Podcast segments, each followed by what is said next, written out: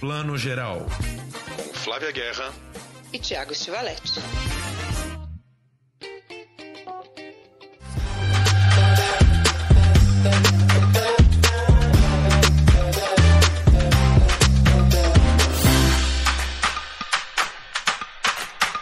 Bom dia, boa tarde, boa noite. Você que escuta o Plano Geral, seu podcast de cinema e séries, nessa sessão, esse especial Sessão Vitrine 2022, mais um episódio, nosso terceiro aqui de cinco episódios mensais muito especiais. E a gente fica muito feliz de ter um diretor brasileiro finalmente falando com a gente hoje. O Thiago Stivaletti já vai apresentá-lo, a gente já vai conversar com ele, mas eu falo aqui do projeto da Sessão Vitrine, que está nessa oitava edição muito linda, mensal mensalmente filmes super selecionados, com ingressos a preços reduzidos para as telas de cinema do Brasil todo. É uma iniciativa da Vitrine Filmes que é famosa e querida pelos lançamentos de filmes como Bacurau, Aquários, Druk e mais uma série de filmes que a gente ama ver no cinema e também ama ver depois em casa.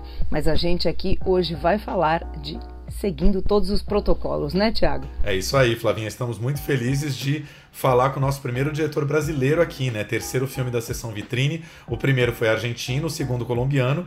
E agora a gente tem o Fábio Leal, esse diretor talentosíssimo que já foi premiado com vários curtas, já dirigiu O Deus Tem AIDS, um longa muito legal com o Gustavo Vinagre, fazendo agora a sua estreia solo com Seguindo Todos os Protocolos, que é daqueles filmes que renovam na gente aquele prazer de ver é, um filme de pequeno orçamento muito legal, muito bem resolvido, que diverte, que emociona, que faz tudo ao mesmo tempo. A história do Chico, vivido pelo próprio Fábio Leal, é um rapaz que está ali preso durante a pandemia em seu apartamento, vivendo as suas carências sexuais e afetivas e, e tentando resolver, né? Tentando sair dessa, como todos nós tentamos sair, principalmente ali em 2020, primeiro ano da pandemia, antes da vacinação.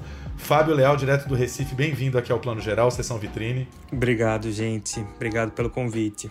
Bom, primeira pergunta que a gente tem, né? É um filme totalmente de pandemia, como, como raramente a gente tem visto, né? Então, assim, claro que eu imagino que você começou a gestar esse filme já durante a pandemia.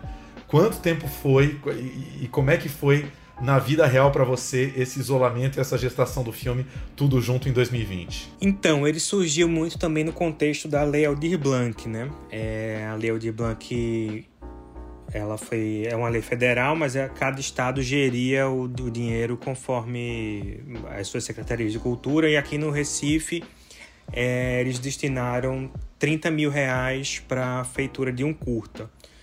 Então, o primeiro filme surgiu como um curta, escrevi dois, dois parágrafos, que era o que precisava na época. E aí, quando eu fui quando a gente ganhou e eu fui escrever o roteiro, foi vindo muita coisa, assim. E aí eu vi que não daria para fazer um curta, então a gente resolveu fazer um longa, mesmo com um orçamento super baixo. Mas porque foi um período que foi para mim e para todo mundo, para cada um foi de um jeito, mas para mim foi muito muito pesado, assim, né? É... E... Mas quando eu comecei a escrever, já, já dava para ter um certo distanciamento e usar um pouco da ficção em cima, assim, ficcionalizar momentos muito duros que eu vivi, mas que com o tempo já dava para olhar com um certo humor. É... E eu acho que o humor traz essa sei lá, aqui no Brasil eu, eu acho que o humor é meio demonizado um pouco, mas eu acho que o, que o humor ele serve pra gente falar umas, umas verdades ocultas, assim, que a gente às vezes não consegue falar é, na, na dureza do drama, né? Então, a partir disso, eu comecei a pensar muito em como a gente também se relacionou com as redes sociais, como é que a gente. Porque a gente começou a a gente estava trancado, então a gente se relacionava a partir das telas, né? E quando a gente se mostra a partir das telas, a gente geralmente tenta mostrar o nosso não só o nosso melhor lado, mas um lado sem defeito algum. E eu comecei a notar muito isso, assim, como a gente arrotava moralidade, como é que a gente de fato era. A minha, minha ideia era fazer um filme mostrando como a gente de fato é versus como a gente se mostra ou quer se mostrar. e dentro do contexto da pandemia, né, que foi um contexto muito particular. A gente ainda está durante a pandemia, mas a gente já está em uma outra época, enfim, a própria vacinação, na verdade a vacinação nos dá a possibilidade de, de viver de uma forma parecida com o que a gente vivia antes de 2020, né? É, e eu acho, Fábio, eu acho muito legal isso que você traz de das nossas contradições, né? Porque eu acho que todo mundo que assistir ao filme vai passar por alguma fase ali que você passa. Quer dizer, passar emocionalmente, porque a gente passou, né? A fase da neurose, a fase do julgar o outro, né? De ser o fiscal de pandemia, a fase da solidão. Mesmo quem quem estava casado, né? No caso, o seu personagem, o Chico, tava, tá sozinho. Mas mesmo quem estava casado, né? Tem solidões, houve solidões dentro dos relacionamentos também, né? Então, é, é um filme que fala, como disse o Thiago, de um jeito muito delicioso da gente assistir, de, de muitas dores, com, com humor, muito engraçado, mas fica, né, esse documento ficcional sobre um período muito específico da vida, né? É, eu fico pensando, é, não, não, não quero fazer uma continuação, mas eu fico pensando que seria massa ver um filme de um casal dentro desse contexto, né? Porque você mesmo casado, você tá, vai, sai para trabalhar, sai com amigos, não sei o quê. Mas dentro desses dois anos, principalmente o primeiro ano e pouco, ano e meio, era quem estava casado ficava 24 horas por dia. Né? E, e, não há relação que, que sustente, né? Não há amor que sustente 24 horas por dia com enfim, com, com os defeitos do outro que se tornam mais aparentes, os seus defeitos, né? A tolerância vai diminuindo. Uma coisa que eu noto nessa volta para o mundo é como a nossa tolerância diminuiu com o outro, assim, né? É, as coisas que antes no, a gente deixava para lá, hoje a gente ah, não aguenta mais. Com certeza. Fábio, agora uma pergunta. O seu filme passou em Tiradentes, aí edição online em janeiro, acabou de passar pelo Olhar de Cinema de Curitiba. Tenho certeza que já te fizeram essa pergunta, mas eu vou ter que fazer também. O Chico no filme, eu não sei nem se dá pra gente chamar ele de hipocondríaco, mas assim, ele tá naquele extremo da pessoa com o máximo cuidado possível, com o máximo de medo possível do coronavírus, né? Você foi assim ou o Chico tá um pouco acima da sua escala? Assim? Chico tá um pouco acima da minha escala, mas acho que só um pouco. eu fui bem. bem neurótico, assim. É... Hoje dá para olhar para trás e enxergar como neurose, mas na época eu falava, porra, eu tô 100% correto aqui. Quem não tá fazendo tudo isso aqui tá errado e tal.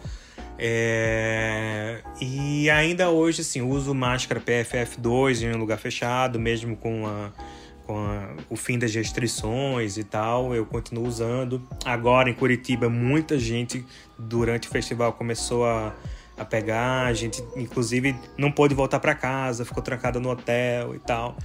É... Então, ao mesmo tempo, é muito triste assim ver porque esse foi o primeiro festival que eu senti um clima de festival mesmo, da volta, sabe? Então tava todo mundo muito animado, tava todo mundo.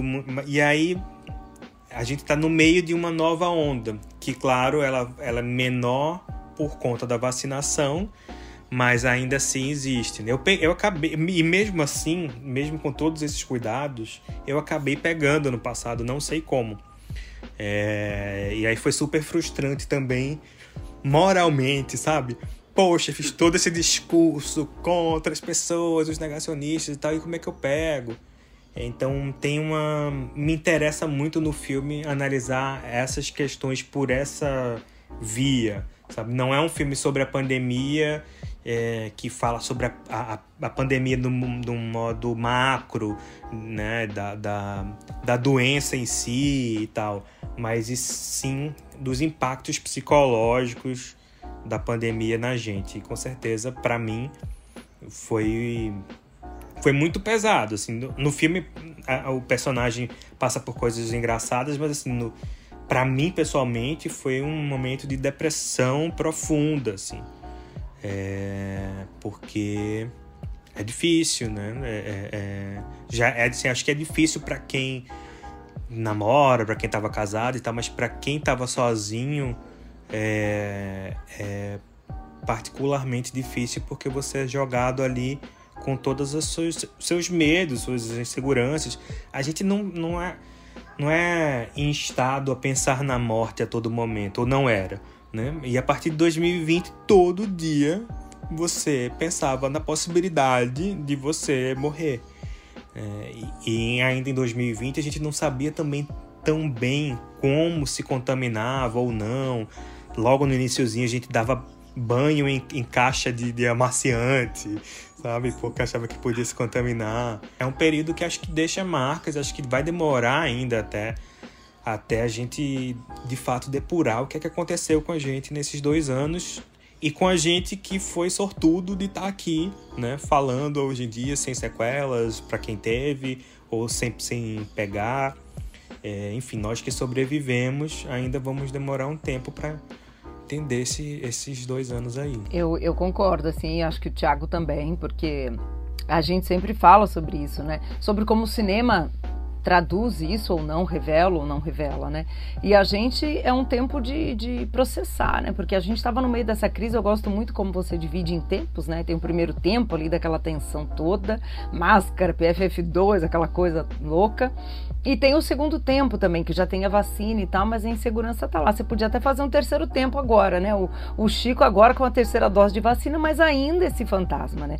O que a gente sente, como você falou, da, do Festival Olhar de Cinema, que eu também senti, é que a gente está muito querendo partir para o abraço, mas a pandemia ainda dá uma segurada. Então, né, a gente tem, eu brinco sempre que é esse segundo HD rodando em alerta sempre. E isso é um peso emocional, né? Eu acho muito honesto, acho muito real como você mostra esse personagem ansioso, deprimido, aumentou a dosagem do remédio, porque assim, alguma coisa a gente teve que fazer para suportar, né? Comeu, bebeu, dormiu, trabalhou um louco, né? Aumentou a dose do remédio, né? Porque parece fácil ter ficado só em casa, mas eu acho que foi muito pesado, né? Como transar na pandemia de Covid-19 segurança.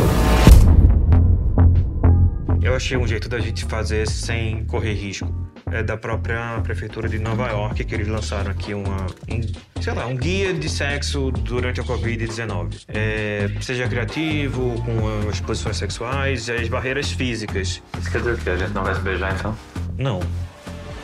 Eu geralmente faço os filmes que eu gostaria de ver e os assuntos que eu gostaria de ver no, nos filmes, assim, verem sendo discutidos cinematograficamente. E curiosamente, eu acho que a, as questões da saúde mental, embora se fale muito, assim, meio, é, sei lá, meio aberto demais, a saúde mental, a gente nunca vê filmes é, sobre saúde mental que não sejam tão sei lá, a gente tem filmes, sei lá, um Rain Man, a gente tem filmes sobre esquizofrenia, e às vezes filmes que até nem falam bem sobre esquizofrenia e sim reforçam estereótipos e tal. Mas filmes sobre depressão, sobre ansiedade, personagens que são ansiosos ou deprimidos, mesmo que o filme não seja sobre aquilo, eu acho que falta e cada vez mais a gente está sofrendo disso, né? Não, é, é uma, uma, uma das doenças mais populares e principalmente no Brasil. Então, quis também falar sobre isso. Para mim era importante falar dentro dessa perspectiva da saúde mental sobre esse tempo, porque eu acho que talvez tenha sido o que mais nos irmanou, né? Mesmo quem não se contaminou com Covid e tal, foi impactado do ponto de vista da, da saúde mental e psíquica com, com, com esse tempo do isolamento e com. Eu fico. Sempre penso assim, acho que no, um, eu tenho vontade de ver como é que o filme ressoa em outros países, porque eu acho que aqui no Brasil a gente estava especialmente mal, porque a gente não tinha uma liderança nacional, né? Então, nos outros países a gente tinha pelo menos um programa, assim, ah, a gente vai ficar três meses aqui, depois vai liberar, vai ver como é que é e tal. Aqui, como a gente não teve isso do ponto de vista do governo federal nunca, então cada um saiu fazendo a sua própria quarentena, o seu próprio isolamento, da forma como achava que devia. Então, tá, é, Chico é um desses, é uma pessoa que inventou um isolamento talvez até um isolamento muito mais punk do que deveria, mas dentro dessa perspectiva aí do medo, né? É, e que, em último caso, é um medo também do outro, né? É, é um medo da, da conexão com o outro. Não sei, acho que a pandemia acentuou algo de algo comportamental que a gente já vinha sentindo né, nesses últimos tempos. Essa tanto esse medo do, da entrega com o outro, quanto uma certa idealização também, né, de si e do outro. A outra pessoa tem que ser perfeita, não, não pode ter nada que a gente discorde, né? Esse é um assunto também que eu tenho muita vontade de ver mais em outros filmes, em filmes de outros realizadores, né? É, questões, é, sei lá, questões sociais, sem ser de um ponto de vista maniqueísta. Como é que a gente navega nesses novos mares, né? É, que a gente está descobrindo de questões que são super importantes, mas que eu às vezes eu acho que tem uma adesão meio teatral, assim, tipo aderir completamente a essa ideia, claro, 100%, mas é quando a gente vai escavucar um pouco, você vê que a pessoa está falando isso muito mais para fora do que para dentro, né? E nos filmes me interessam muito mais o para dentro é, do que um, um, um recado para o mundo. Assim, ah, o filme é uma, uma resposta ao autoritarismo e aí todo mundo ou é muito mal ou é muito bom. Né? É, me interessam, como você falou há pouco tempo atrás, essas contradições nossas, né? E, e eu acho que é o que mais tem de cinematográfico na gente é isso. E às vezes eu acho que a gente tem perdido um pouco essa, essa qualidade. E com esses dois anos de pandemia em que a gente na verdade, escrevia como a gente era visto, né? Enfim, tenho, tenho vontade de ver quais filmes vão sair daí, desse caldo. Ô Fábio, já falamos de, de pandemia, de saúde mental prejudicada, vamos falar um pouquinho de coisa boa. O seu filme tem bastante sexo, cenas de sexo maravilhosas, é, inclusive uma cena de sexo super protegido na pandemia que eu não vou descrever aqui para não estragar a surpresa, mas que é uma cena incrível. E eu fico pensando, Kleber Mendonça, né, um cara que, né, diretor de Aquários, de Bacurau, que adorou seu filme, falou que não via um filme tão engraçado há tanto tempo, e, e é um cara também que filma muito o sexo no, no, no, seu cinema. Eu fico me perguntando por que será que só o cinema nordestino, o cinema pernambucano em particular, filma o sexo com mais naturalidade? Será que, será que o resto do Brasil é meio recalcado quando se trata de, de abordar o sexo, porque a gente, a gente vê o sexo de uma outra maneira no cinema pernambucano. E isso é muito maravilhoso. Você sente um pouco essa diferença? Assim? É, eu, eu acrescentaria aqui o, isso que o Tiago fala de outra maneira, que é uma maneira real, né? Que em geral, quando a gente vê o sexo, principalmente no cinema americano, ele, ele é muito edulcorado, decupado, né? Aquele sexo com aquela luz artificial, que ninguém transa com aquela luz, sabe assim? E eu acho lindas as cenas, né, de sexo do seu filme, porque é como as pessoas são, né? A coisa para no meio e conversa e rola uma coisa com uma luz real, assim, que aproxima da gente, né? Acho né? Acho que o Thiago também concorda. É, no, assim, pegando, comparando com os filmes americanos, principalmente, eu não sei dizer exatamente essa diferença entre o pernambucano e o resto do país. Teria que pensar, os filmes do Nordeste e o resto do país, eu teria que pensar e analisar mas a gente tem uma cartilha que eu acho que é importada do cinema americano para filmar sexo, né? Meio protocolar, é, é... com perdão do trocadilho. Que você não seguiu todos os protocolos. Não, não segui todos os protocolos nas cenas de sexo. É, mas tem essa coisa, o lençol em L, né, que cobre os seios, a vagina da mulher, o, o pênis do homem e tal. É, tem uma coisa. E uma coisa que acho que explora pouco o drama de uma relação sexual, porque a relação sexual é muito dramática e, e tem dramaturgia ali para ser explorada, né? É, e no cinema americano quase sempre tem uns 30 segundos ali de um pré, mas um, um, algo, algo que acontece numa penumbra e depois já o pós. E música, né? E muita música. E muita música. Nos anos 80, saxofone e tal. é... E aí, desde o meu primeiro curta, que chama O Porteiro do Dia, eu sempre quis explorar essa possibilidade dramatúrgica do, do sexo, né? É, e de como ele pode impulsionar uma história, de como ele revela muito dos personagens, é, de como tem uma comunicação não verbal ali que diz muita coisa sobre eles, que eles conversando não, não teriam dito. É, e aí eu vejo assim no cinema francês tem um, um, uma forma de filmar o sexo que é, acho que é mais próxima da que eu filmo. É, sei lá, se a gente pensar nos filmes do Almodóvar também e tal.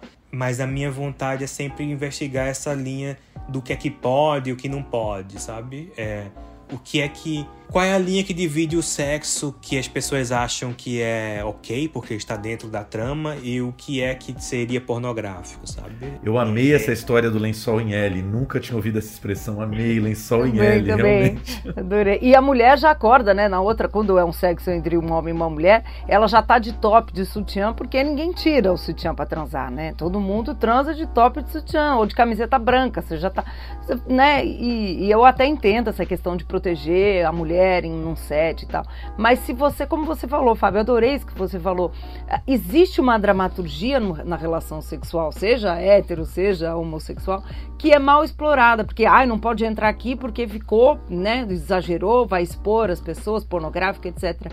E perde essa dramaturgia super linda que tem, né, que que tem tudo ali, né? Carinho, às vezes violência, né? Silêncio, tem tudo. Você, você falou do Almodóvar, eu fiquei curioso. Você consegue citar pra gente uns dois ou três filmes, pode ser brasileiro ou internacional, que, que você admira pelas cenas de sexo, assim? Cara, eu gosto, eu gosto do Divino Amor, das cenas de sexo do Divino Amor. Acho que, que nele tem um, um tem isso, né? Tem um, um, são mais longas, então ele consegue explorar.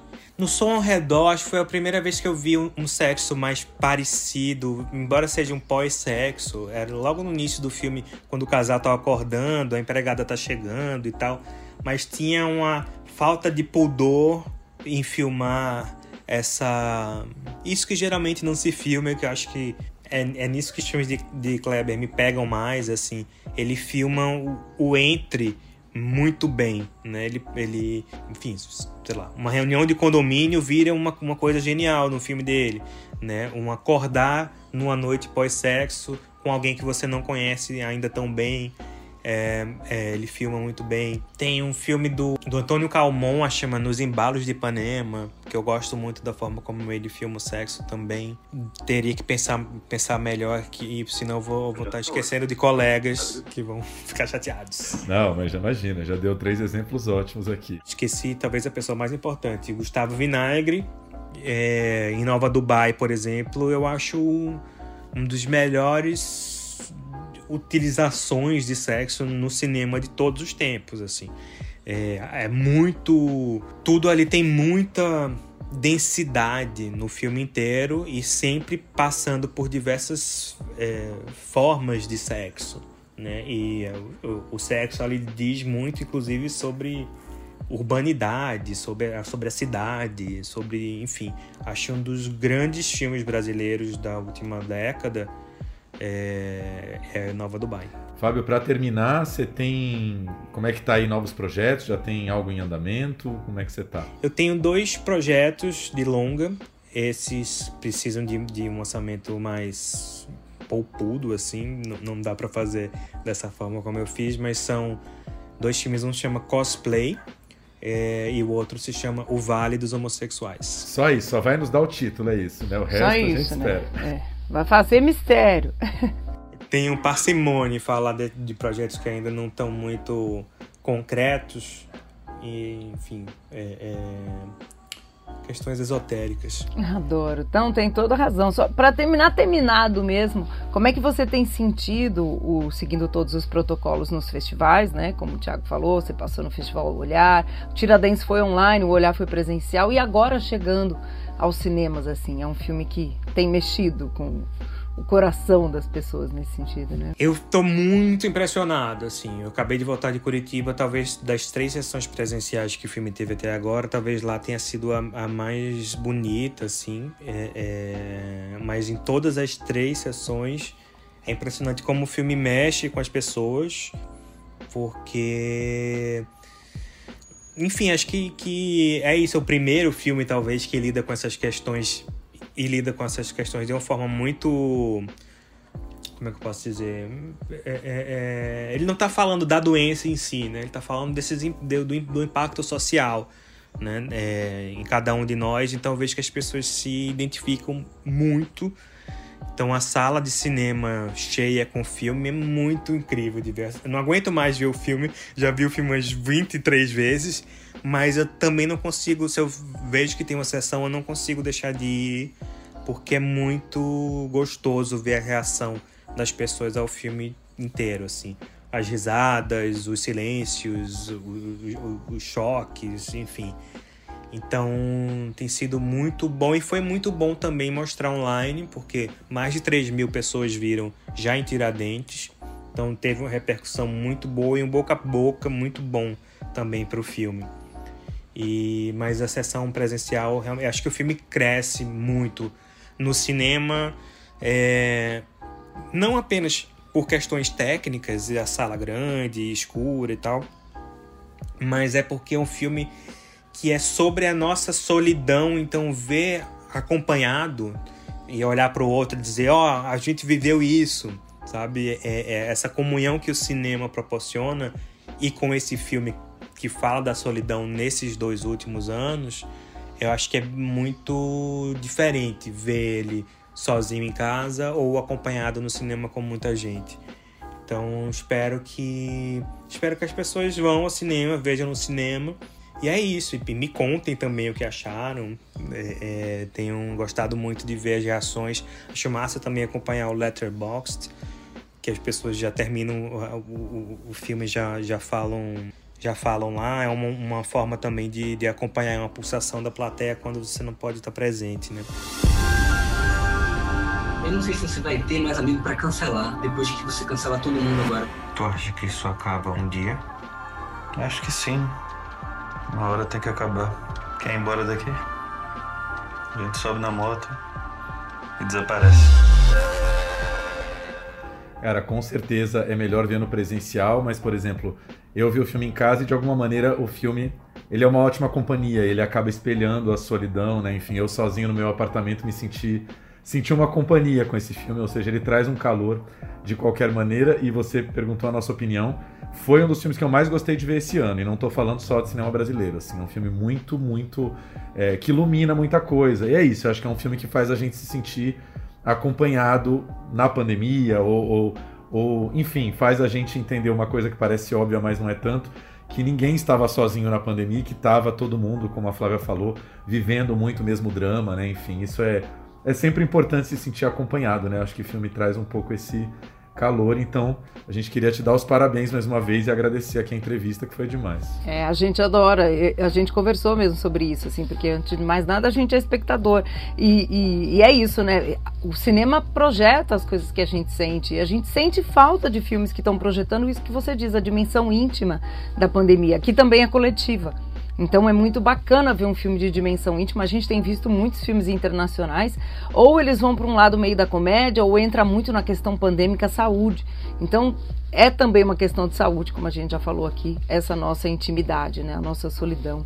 Né, os nossos medos e ansiedades na pandemia e também de relacionamento. Então, a gente ficou super feliz com o seu filme de verdade, uma delícia quando isso acontece, né, Tiago? Ainda mais que o cinema brasileiro que a gente se orgulha e ama tanto. E aí eu chamo aqui todo mundo de novo, gente, não percam o filme, estreia nos cinemas do Brasil todo, o circuito da sessão vitrine.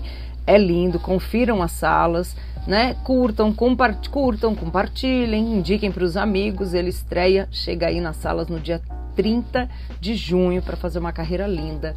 Muito obrigada, Fábio, por estar com a gente e ó, longa vida para o seu cinema e também para seguindo todos os protocolos. É uma alegria ouvir isso de vocês, que são pessoas que eu já acompanho há algum tempo também. É, os textos de vocês são são muito importantes para o cinema brasileiro. E é isso, espero que o filme tenha uma, uma, vida boa nos cinemas e depois no VOD. E vamos lá. Isso, um beijo e até a próxima edição especial Sessão Vitrine. Beijo. Beijo.